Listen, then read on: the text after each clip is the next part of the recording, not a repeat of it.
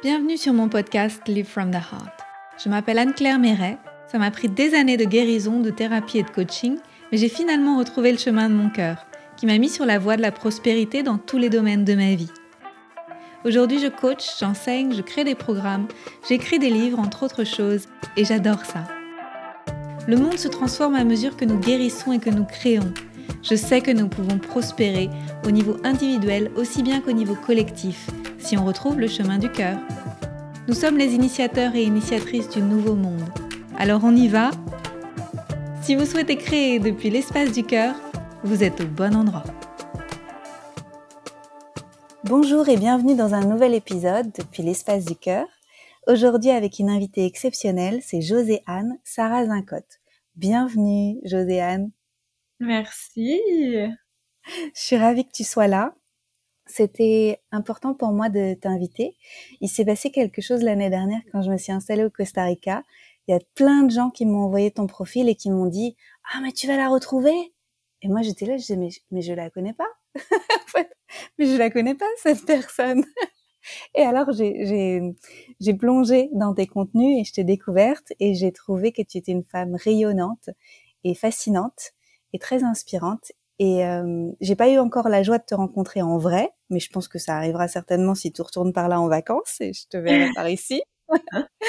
mais je voudrais déjà te remercier d'être la source d'inspiration que tu es et pour ta joie parce que tu traverses des, des phases euh, pas faciles et tu nous le partages avec ton cœur, mais à, toujours à travers, je vois la vraie joie qui est pas euh, liée au, au bonheur superficiel, mais une joie qui est vraiment profonde dans ton cœur.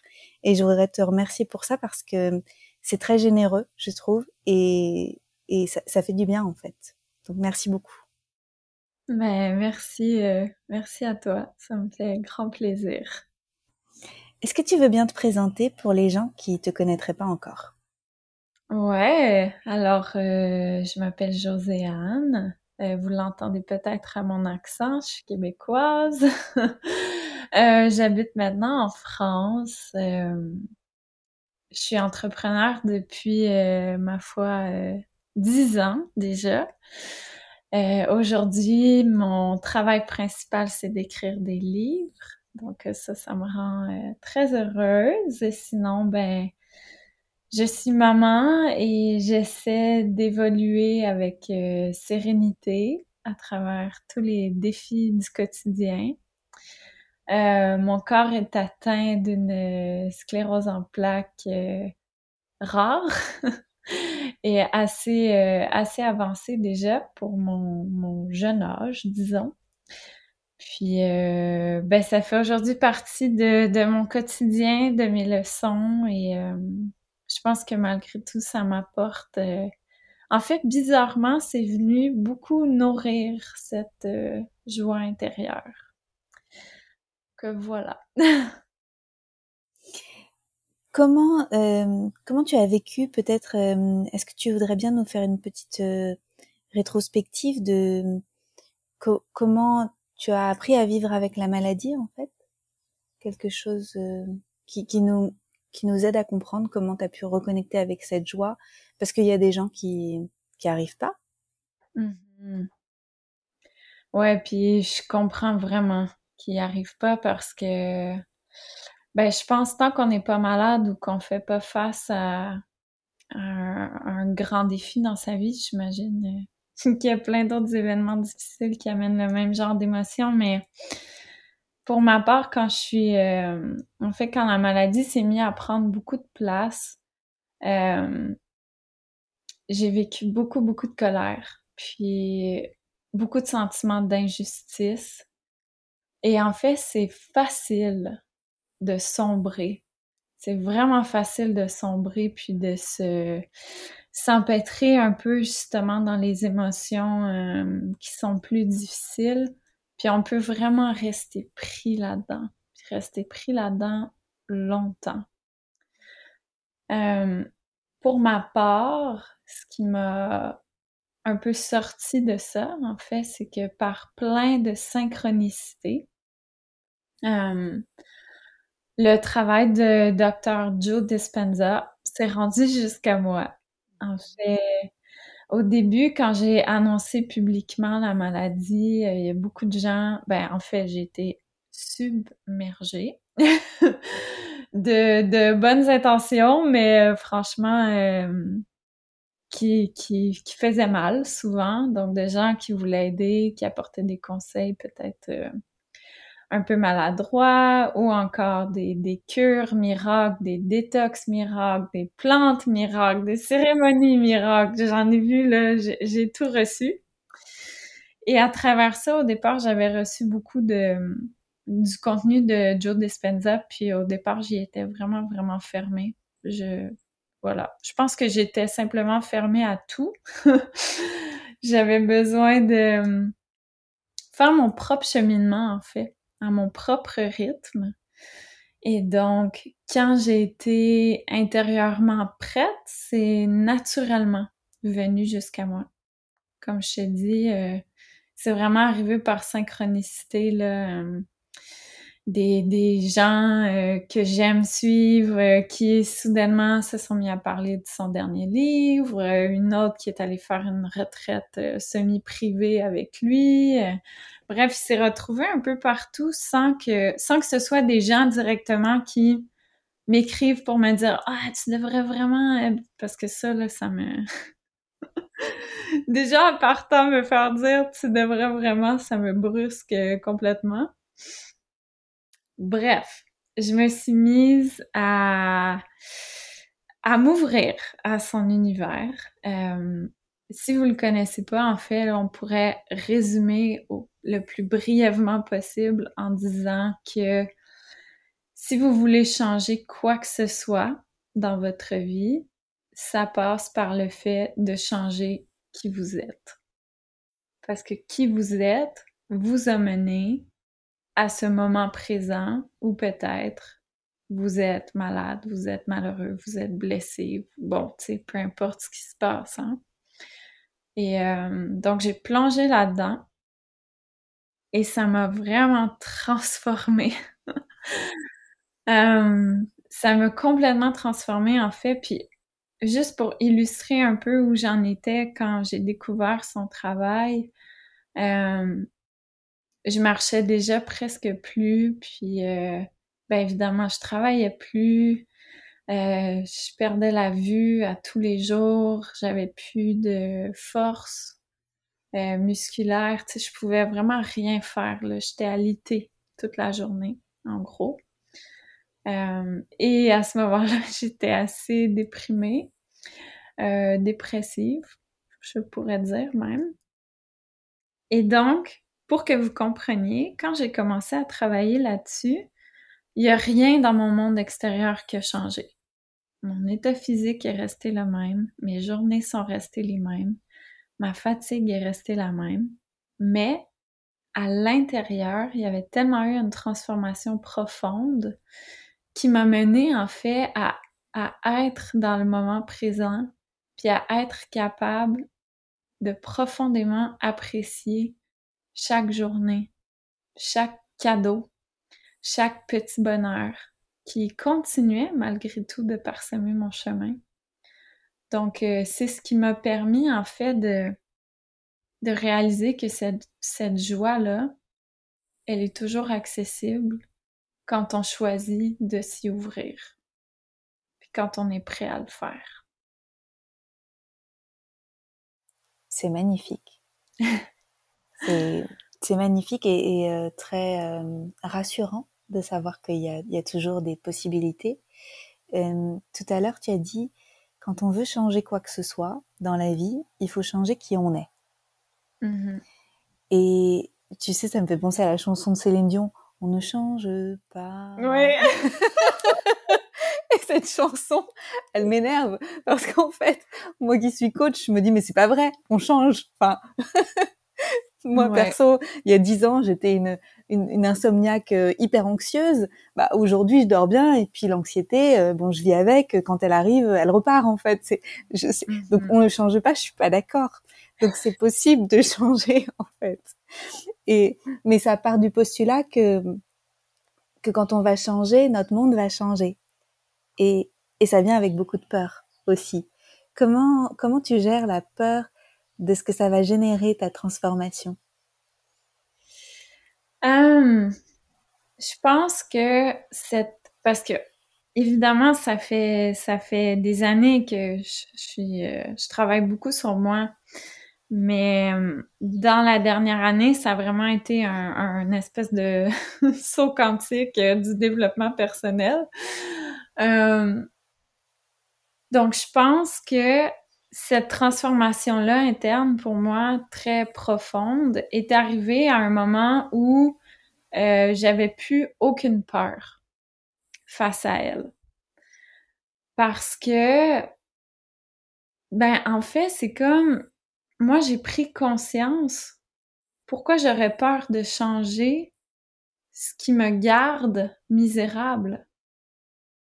Pourquoi j'aurais peur de me transformer pour accéder à, à des émotions beaucoup plus légères, plus douces, un quotidien plus simple? Pourquoi j'aurais peur de ça?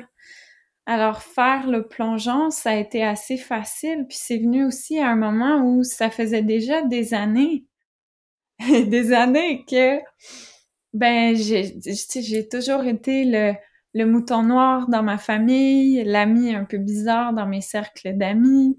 Euh, ça faisait très longtemps, ben très longtemps, ça faisait déjà 5-6 ans que j'étais partie du Québec.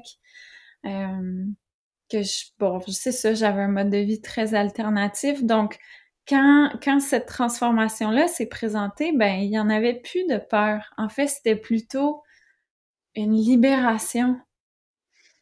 Puis, si je peux te partager, euh, je pense que ça illustre bien, en fait, parce que, bon, évidemment, notre, notre mental, notre ego, il s'attache tellement à qui on est, même si cette ancienne version-là de nous est pas nécessairement euh, la plus épanouie. Hein? On s'y attache quand même beaucoup, puis c'est dur de laisser aller. Et à un moment donné, pendant une méditation euh, très puissante, j'ai connecté avec ma la moi du futur. Hein? C'est celle qui est guérie. Et puis, euh, je me rendais pas compte que j'avais un certain attachement à la Joséanne malade. Et puis, elle est venue me parler, puis elle m'a pris dans ses bras, puis elle me parlait avec beaucoup de douceur, puis beaucoup de bienveillance, puis elle me disait, tu sais, en ce moment-là, t'es attachée à la Joséanne malade, là, mais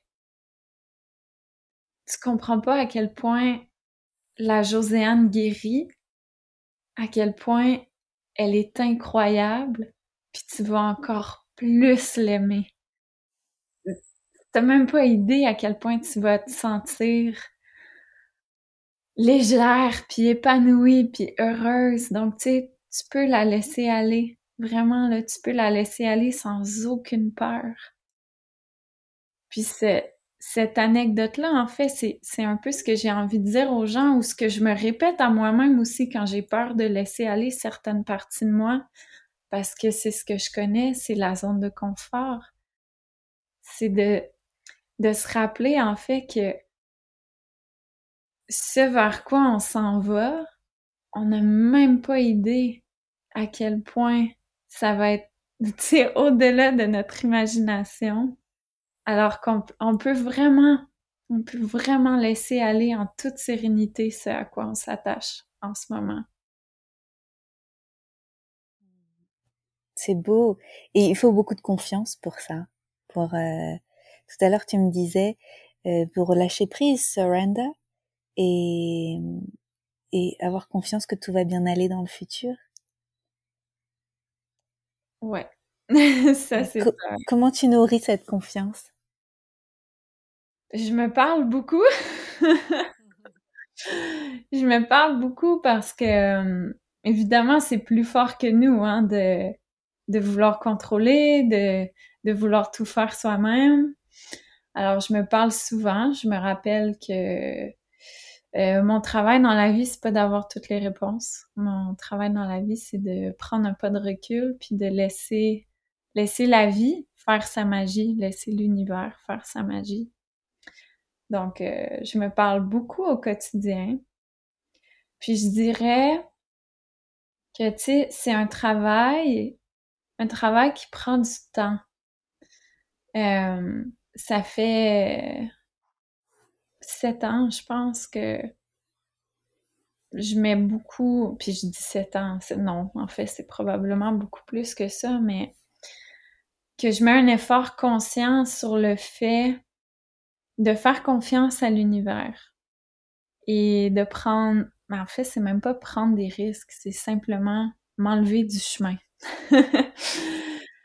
et puis, ben, au courant de ces années-là, en fait, il y a eu plein d'exemples, plein d'événements concrets qui sont venus me montrer à quel point la vie est plus simple, plus douce et plus magique quand je m'en mêle pas. Donc, chaque événement est venu un peu renforcer ça, puis me, un peu comme un muscle qu'on entraîne, tu sais, est venu me, me, rassurer sur le fait que, regarde Josiane, tu vois, quand tu t'en mêles pas, là, regarde ce qui est possible. Regarde ce qui peut se passer. Et c'est dans ces moments-là qu'on a toutes les espèces de, tu sais, de synchronicité, de, de dingue, là.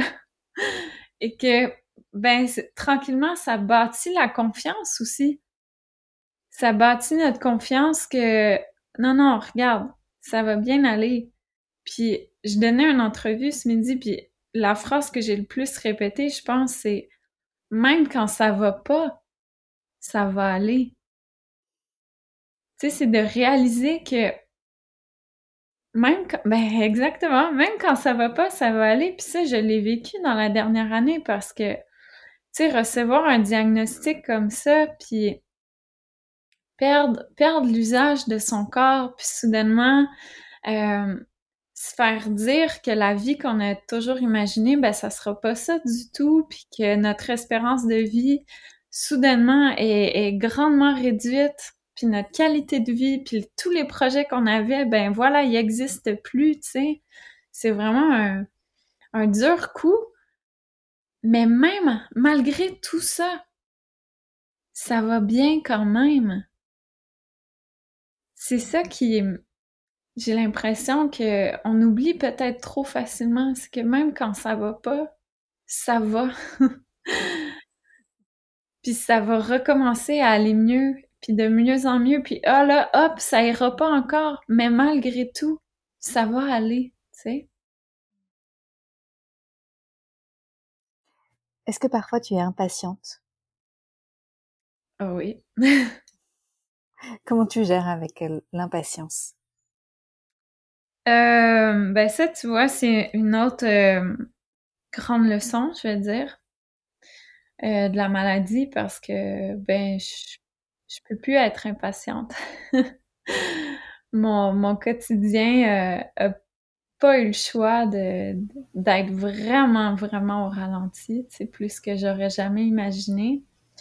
Donc ça ça m'apprend à à être patiente puis je sais pas si c'est simplement le fait que ben que je vieillis, je grandis, je me transforme, je suis capable d'avoir le pas de recul puis maintenant d'observer que ben tout tout ce que j'ai voulu dans la vie tout ce que j'ai bâti, tout ce que j'ai construit, que ce soit interne ou externe, ben ça m'a pris du temps. Il n'y a rien qui a été instantané dans ma vie, puis je pense qu'on évolue dans une société qui nous euh, qui nous habitue en fait à l'instantanéité. Donc quand quelque chose n'est pas instantané, ben parfois on peut penser à tort que euh, c'est parce que c'est pas aligné, c'est parce que ah ben c'est pas supposé fonctionner ou euh, tu sais peut-être qu'on abandonne un peu plus facilement, mais maintenant avec le recul, tu sais j'observe justement par exemple mes dix années en entrepreneuriat, puis je me dis waouh mais ça m'a pris du temps. Mm-hmm. Donc c'est important aussi de de le dire aux plus jeunes ou aux personnes qui commencent, qui se lancent, qui démarrent un projet, tu sais, ça n'a pas besoin d'avoir rapport avec, euh, avec le travail, là, mais qui se lance vers un objectif, vers un rêve, mais ça prend du temps. C'est des efforts au quotidien, c'est du travail au quotidien, c'est du bonheur au quotidien aussi. euh, on l'oublie, mais hum, la, oh, c'est quoi la phrase? C'est pas la, voyons, la destination, c'est pas le but, c'est le chemin pour se rendre. c'est important. Donc, euh, aujourd'hui, je suis quand même vraiment plus patiente qu'avant. Puis même, tu sais, j'ai souvent des petits moments de lucidité à m'observer puis à, me féliciter, à me dire « Wow, Joséanne, normalement, c'est ça, t'aurais voulu, tu sais, que demain, ce soit fait puis ce soit réglé. Puis maintenant, ben, je suis comme OK, ben ça s'en vient, tu sais, travaillons-y, ça va arriver, ça s'en vient, apprécions le moment présent, apprécions le chemin, puis ben quand on sera rendu, on sera rendu, puis c'est tout, tu sais. C'est, je pense que les réseaux sociaux ont beaucoup contribué à cette, euh, ce sentiment de d'instantanéité. je, je le veux tout de suite. Comme je vois que la voisine, elle l'a tout de suite, je le veux tout de suite. Mais ça fonctionne pas comme ça. T'as raison. Ouais. Puis en fait, c'est quand on le comprend, on se libère soi-même parce que on arrête d'être frustré parce qu'on n'a pas tout tout de suite maintenant. ouais. Euh, il y a quelques semaines, tu avais partagé des, des, stories en rapport avec la maladie et, et tu évoquais le fait que il y avait, alors je me rappelle plus exactement les mots que tu avais utilisés, mais juste l'essence que moi j'en ai retenu, c'était en lien avec euh, euh, comme une redirection de la vie en fait pour euh, pour mieux se réaligner, pour mieux se respecter en fait, et que et qu'il y avait certainement quand la maladie s'installe comme quelque chose de l'irrespect de soi ou de de pas s'exprimer pleinement qui on est dans cette vie, etc. Est-ce que tu voudrais bien toucher quelques mots de ce sujet-là? Ouais. Euh, je tiens à dire en commençant que euh, j'ai pas la vérité, puis j'ai pas encore les réponses. euh, en fait, dans le monde spirituel, on lit beaucoup de, choses sur le fait qu'on crée nos maladies, qu'on les manifeste, que euh, c'est notre faute en quelque sorte. Puis ça, du point de vue de quelqu'un qui est malade, pour moi, ça a été, et ce l'est encore, c'est extrêmement confrontant. Souvent, ça va me fâcher de lire des choses comme ça. Par contre, quand je prends le temps de m'asseoir avec ça dans un espace interne qui est, neutre, tu sais, sans jugement, dans un espace de curiosité, en fait, puis de me dire, OK, Peut-être. Et qu'est-ce que moi, j'aurais pu avoir comme comportement, nécessairement qui aurait créé la maladie, mais qui aurait pu contribuer à la faire évoluer, à la faire prendre racine en moi. Et euh, ben dans mon cas, je suis, je suis bien capable d'observer que euh, je me suis dans le passé, je me sentais pas assez. Dans mon enfance, je me suis jamais sentie assez assez bien euh, pour recevoir l'amour de mes parents, tu sais. Euh, mes parents qui m'ont vraiment aimé, là. Ça enlève rien à l'amour qu'ils m'ont porté, mais c'était quand même ma réalité intérieure. Et euh, tout ça a créé, en fait, un grand attachement au perfectionnisme, à l'opinion des autres, et j'ai toujours voulu plaire. C'était extrêmement difficile pour moi de déplaire, euh, de décevoir, de, de, ne pas être, euh, comment dire, c'est que les gens soient pas d'accord avec moi, que les gens ils, soient pas impressionnés par ce que je fais, que les gens ils me trouvent pas euh, ils me trouvent pas douée, talentueuse, gentille, etc. Donc j'ai toujours dans, ma jeunesse en fait j'étais cette espèce de personnage euh, de la petite fille parfaite, de, la jeune fille, la jeune femme qui qui est hyper performante à l'école, qui est hyper performante dans le sport, qui fait du bénévolat, qui est qui est une leader dans son école, qui a plein d'amis, qui est qui est voilà, qui est partout, qui fait tout, qui a du succès dans tout. Et euh, ben c'est sûr que ça, ça contribue pas à un bien-être interne parce que est-ce que c'est vraiment moi cette fille parfaite-là? Mais pas du tout. Pas du tout. Donc, ça veut dire à chaque fois que j'ai fait le choix conscient de ne pas être moi-même pour laisser place à cette, cette fausse perfection-là, ça veut dire qu'à chaque fois que j'ai fait ça, je me suis oubliée, je me suis délaissée, je me suis manqué de respect,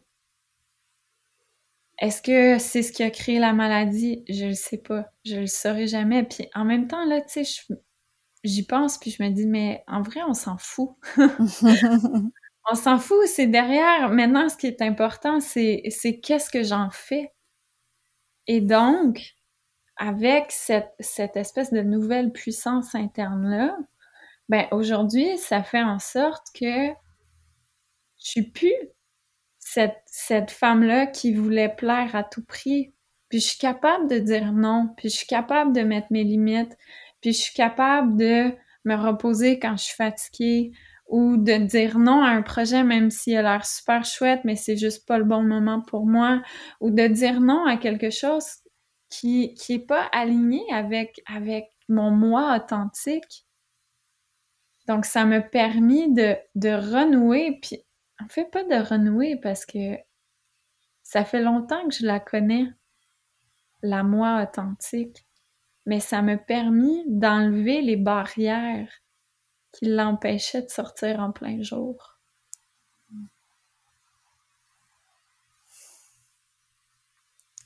C'est, j'ai un thérapeute qui dit, deviens qui tu es. Et que le chemin de la guérison et de la paix avec soi-même, c'est de devenir qui on est et donc d'enlever les couches au fur et à mesure. Ça, c'est un sacré boulot. Hein. C'est un full-time job. ouais. et c'est c'est ça en fait. C'est ouais enlever tout ce qui est plus toi, tout ce qui est pas toi, pour aller vers cette cette Joséanne que tu as déjà rencontrée et qui qui sera encore plus merveilleuse dans le futur et qu'il est déjà beaucoup aujourd'hui. Ah, merci. Mais oui, c'est. Tu sais, je trouve ça important de le dire que c'est du travail. C'est du travail quotidien. Puis je dis pas ça pour décourager les gens. Au contraire.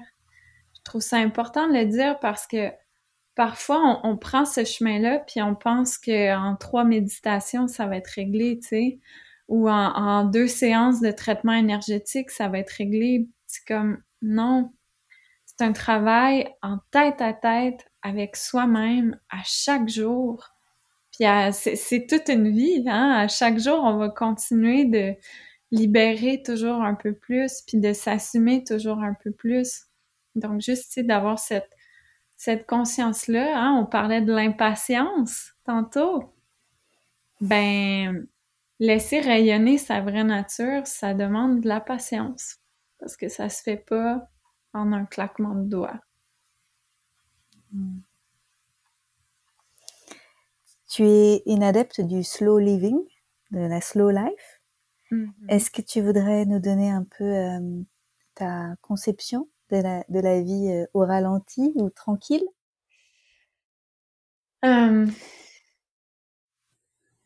En fait, pour moi, ce qui est important, c'est, de reconnecter à ce qui est vraiment satisfaisant puis important pour nous. N'importe quelle mode, parce qu'on va se le dire, c'est une mode, hein? La slow life, ça fait quelques années que on se met à en parler partout, puis là, soudainement, il y a, il des coachs en slow living, en slowpreneuriat, j'en ai fait partie d'ailleurs, tu sais.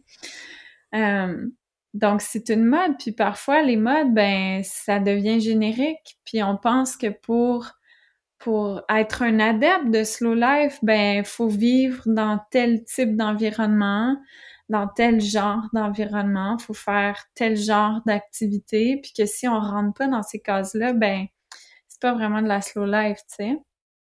Mais ce que je trouve super important, c'est que c'est à nous de nous, ben, en quelque sorte, de nous approprier ce terme-là à notre façon.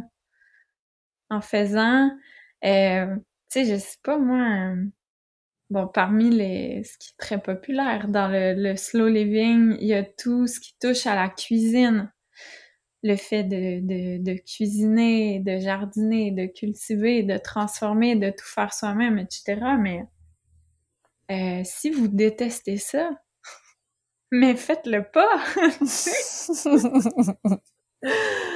Donc, il y, a cette, euh, avant tout, cette reconnexion-là à soi, en fait, qui est super importante pour aller trouver, tu sais, le slow living, pour moi, c'est euh, redevenir maître de son temps. Mm. Et donc, il faut savoir, ben, comment est-ce qu'on a réellement envie d'utiliser ce temps-là? Et c'est ça qui va être important. Euh, même si justement ça rentre pas nécessairement dans les, les, les, normes entre guillemets du slow living, même si euh, sur les médias sociaux c'est peut-être pas euh, super attirant, mais ce qui est important c'est c'est notre temps, c'est votre temps. Puis du temps, tu sais, ça nous file entre les doigts. La minute qui est passée, ben je vais jamais la récupérer. Alors, ben qu'est-ce que je veux en faire de mes minutes? Pour vrai là Euh, ouais, pour moi, ça serait, ça serait ça le plus important. Puis c'est en fait prendre conscience des endroits où on a envie de mettre notre temps et notre énergie, mais aussi les sphères de notre vie où on n'a pas envie. Puis en fait, c'est souvent ça qui nous gruge, qui nous dévore l'intérieur, qui nous arrache un peu à notre bien-être parce que souvent on met beaucoup trop de temps dans des choses où on n'a pas envie de mettre, une seule minute, mais on se force puis on le fait quand même. Puis ça, c'était moi avant aussi. À, à, à, dire oui, en fait, à dire oui à, à des réunions entre amis où j'avais pas envie d'aller, à dire oui à des meetings où j'ai pas envie d'être, à dire oui à, à des engagements qui au final me font pas vraiment envie, qui sont pas alignés. Donc, le tournant vers le slow living, pour moi, ça a été de ben, d'arrêter de dire oui à tout ça, puis de vraiment aller voir à l'intérieur de moi qu'est-ce qui est un, tu sais, en anglais on dit un hell yes, là. un, un espèce de oui en lettres majuscules qui a aucun doute. OK, ben ça, c'est oui là, ça, je vais leur consacrer du temps. Ça, je vais les suivre. Puis à partir de maintenant, je vais oser, petit à petit, hein, encore une fois, je n'ai pas euh, transformé ma vie du jour au lendemain, là. Mais je vais oser dire non, puis mettre mes limites, puis les faire respecter, puis arrêter de perdre du temps euh, dans ce qui est ce qui est pour moi des pertes de temps, tu sais? Donc euh, ouais, ça serait ça ma ma relation avec euh, le slow living. Merci. Ça fait beaucoup de bien à entendre. Euh, merci. Je pense que je fais partie des, des good girls, tu sais, qui ont beaucoup dit oui, moi aussi. Et, et qu'il y a beaucoup de gens avec qui ça va beaucoup résonner aussi, qui nous écoutent. Et ça fait du bien de se le rappeler. Ouais. Merci. Tant mieux, tant mieux. Et merci de m'avoir fait découvrir Shirin Coco, euh, Slow ah. Kitchen. Ici, un, petit café délicieux, euh, Slow Kitchen. Voilà. Ah, c'est tellement plaisir. Quel bel endroit. C'est super. Est-ce que tu as quelque chose à ajouter pour les personnes qui nous écoutent? Ben, honnêtement, ce que j'ai envie de dire aux gens, c'est arrêtez d'attendre le drame. Arrêtez d'attendre d'être malade, de perdre quelqu'un d'important, d'avoir un événement qui chamboule votre vie complètement pour commencer à vivre. Arrêtez d'attendre ça parce que c'est triste, en fait, le temps qu'on perd à attendre ces moments bouleversants-là. Alors que dès maintenant, dès aujourd'hui, on peut faire des choix différents. Puis on est capable de changer. On est capable de transformer notre vie. On n'a pas besoin on n'a pas besoin d'un événement dramatique pour le faire. En fait, c'est ce que j'espère que les gens vont, vont vouloir entendre aujourd'hui.